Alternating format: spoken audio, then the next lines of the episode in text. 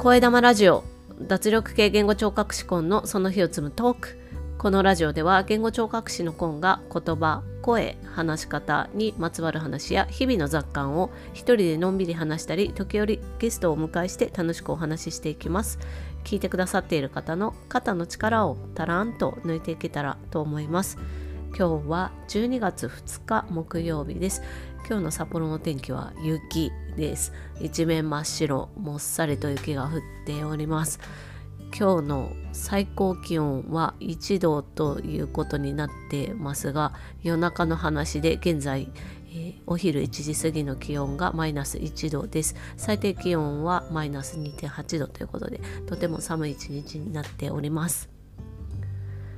声玉ラジオは日替わりでテーマを変えてお話ししています。月曜日は声、火曜日は私のビジネスジャーニー、水曜日はブックレビュー、木曜日は話し方、金曜日は雑談、土曜日は北海道や札幌に関すること、そして日曜日はお休みをいただいています。今日は木曜日ということで、えー、話し方の日ですね。で、今日はですね、発音についてなんですが、発音の間違ってるっていうのは何をもって間違ってるというか直す必要のある発音っていうのはどういうものなのかっていうのを、えー、お話ししていこうかなと思います。発音が良くないという場合のその良くないっていうものの理由って何でしょうかね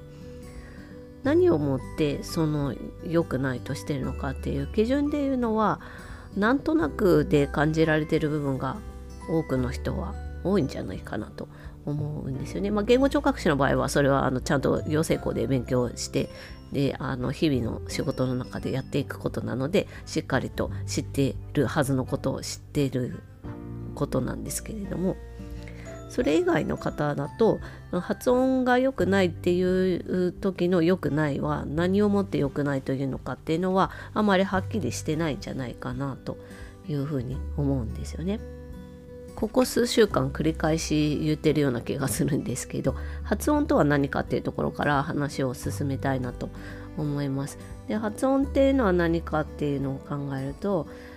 まあ、まずはですね口の中で行う、まあ、唇も使いますけどで行う運動であるっていうことがまず一つあります。でその運動は何のためにするかっていうと頭に思い浮かんだ言葉だったり、まあ、あるいは文字とか聞いたことで得た情報を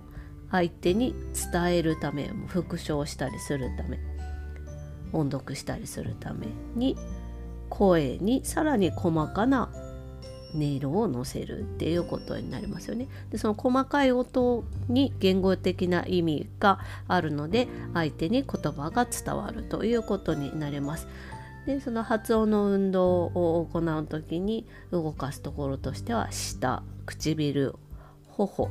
顎鼻。そして、えーと、口の上顎の奥の方にある口蓋という部分ですね。軟口蓋という部分。ここを使います。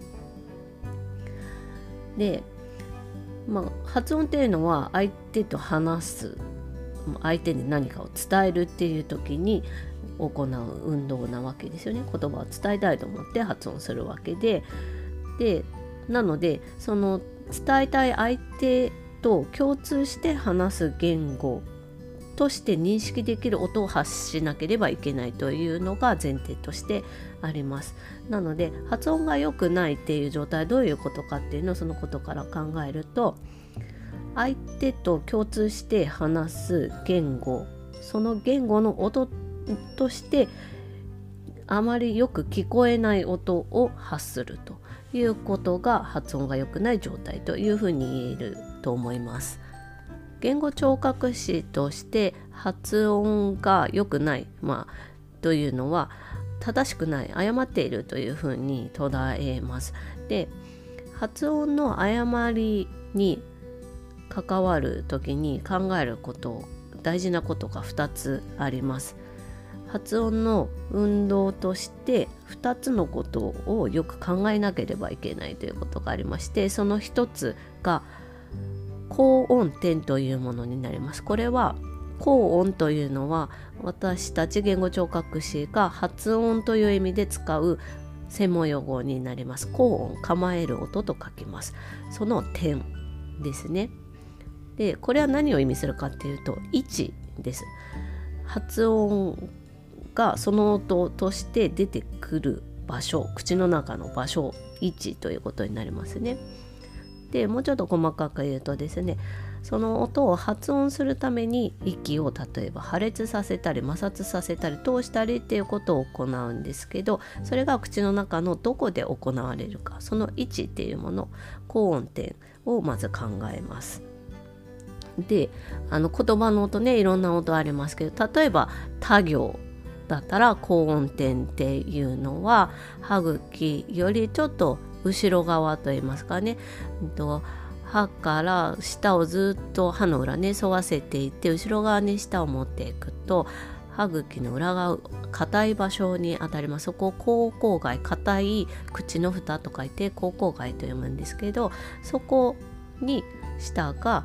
くっついてなければいけないということになりますね。でそこで、えっと、舌がくっつくことによって一回息が止まり素早く舌を動かすことによって息が破裂するそれによって「た」それによって他行の子音の部分にあたる「た」という音が出てくるわけです。ちょっとあの音が入って母音が入らないと音がしっかり乗らないので母音もつけて「あ」の母音をつけて言うと「た」っていうことになりますね。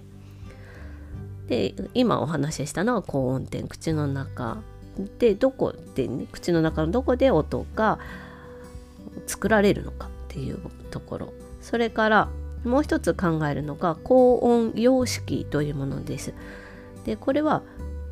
発音する時の運動の仕方っていうことが言えると思います。その音らしいそれらしい発音のためにどうやって舌だったり唇だったりっていうのを動かしたり吐く息をコントロールしていくかっていうことによってその音らしさが出てくる。そういそのための運動の仕方ができているかどうか。さっきお話しした他行で言えば息が破裂口の中でね破裂しなければいけないということ。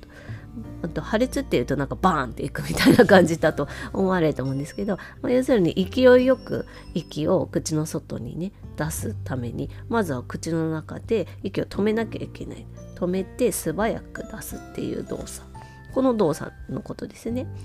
破裂音の場合これをゆっくりした動かしてしまうと破裂のエネルギーが小さくなってしまうのでその音らしく聞こえないっていうことになります。試しにね優しくはーっていう感じで言うと、まあ、どうしても皆さんも音をしっかり習得されているので発音の仕方をねあの「た」らしく聞こえると思うんですけど優しくゆっくり言うとはっきり言うのに比べてあんまりそれらしく聞こえないということをね感じられるんじゃないかなと思います。で今言った高音点というのと高音様式っていうのがどうなっているのかっていうことを発音に関してはしっかり考えるということが大事になります。そしてその次に考えるのがどんな時に間違えてしまうのかっていうことの分析が言語聴覚士としては非常に大事になります。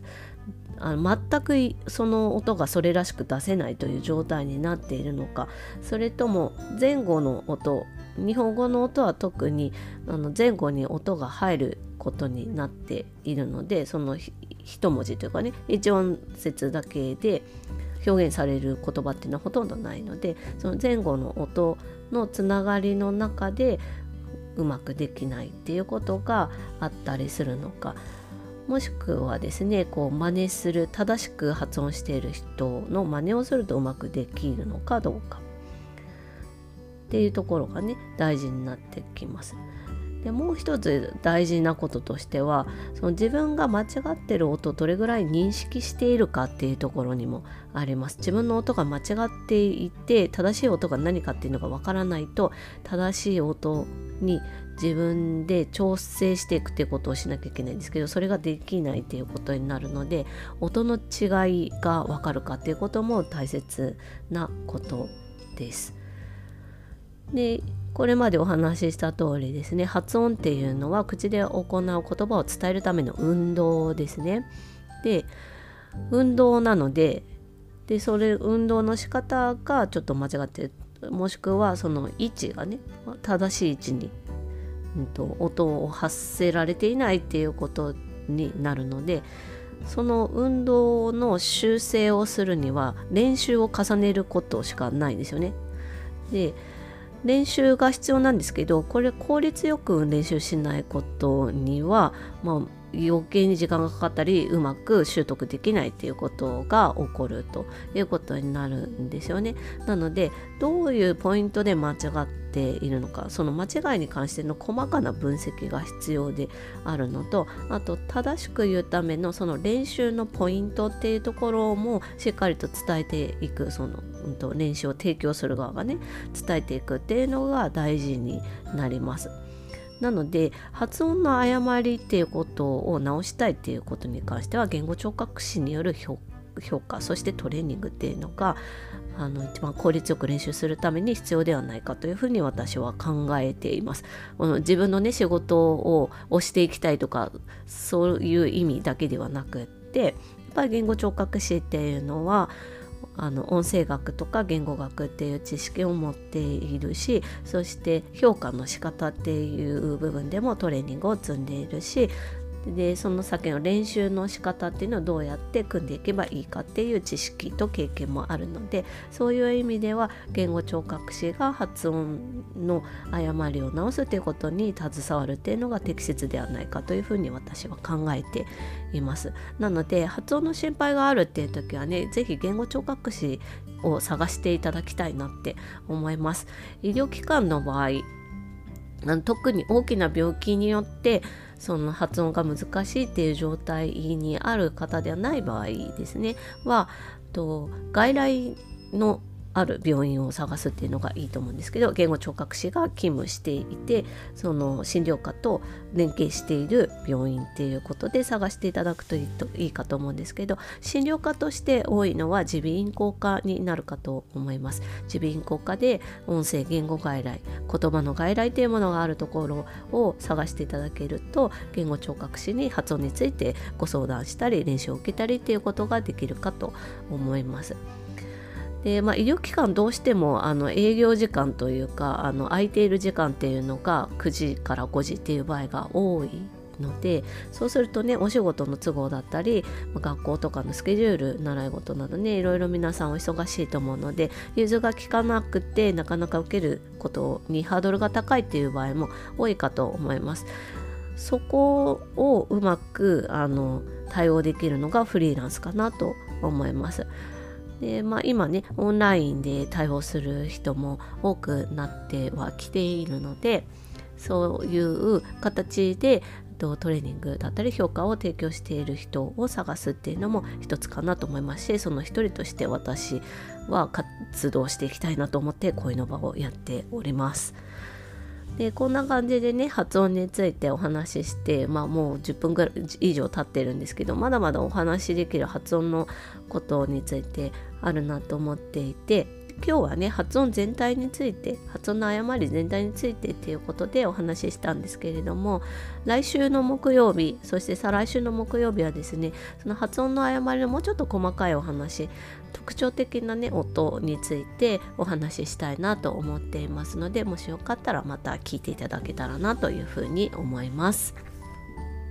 昨日水曜日のブックレビューでプロカウンセラーが教える香りで気分を変える技術香りマインドフルネスというとても長いタイトルの本についてねブックレビューしたんですけどそちらの方にコメントいただきましたのでお返しします。ラムさんからコメントいただきました。ありがとうございます。こんばんは五感を使ってマインドフルネスできればとても癒されますよね。瞑想は続けることで心も体も整ってくるのでおすすめです。ということでラムさんありがとうございます。ね、あの五感を使うこととマインドフルネスっていうのはね非常にあの大事なこと大事なつながりを持たせる必要があるなっていうのは思うんですけどね。なかなかまだ慣れなくてどうやって感覚とマインドをんとかって考えてるうちに瞑想があの瞑想の感じがね変わってしまう迷う方の走るっていう方になってしまいがちなでまだまだねちょっと煩悩が多いなって思うんですが。あの本当あのマインドフルネスだったり瞑想の効果っていうのをねあの感じてさらなる活躍をされてる方っていうのはいろいろ聞くので私もぜひあのうまくできるようになりたいなというふうに思います。継続がねやっぱ大事ですよね。頑張ってみます。ラムさんありがとうございます。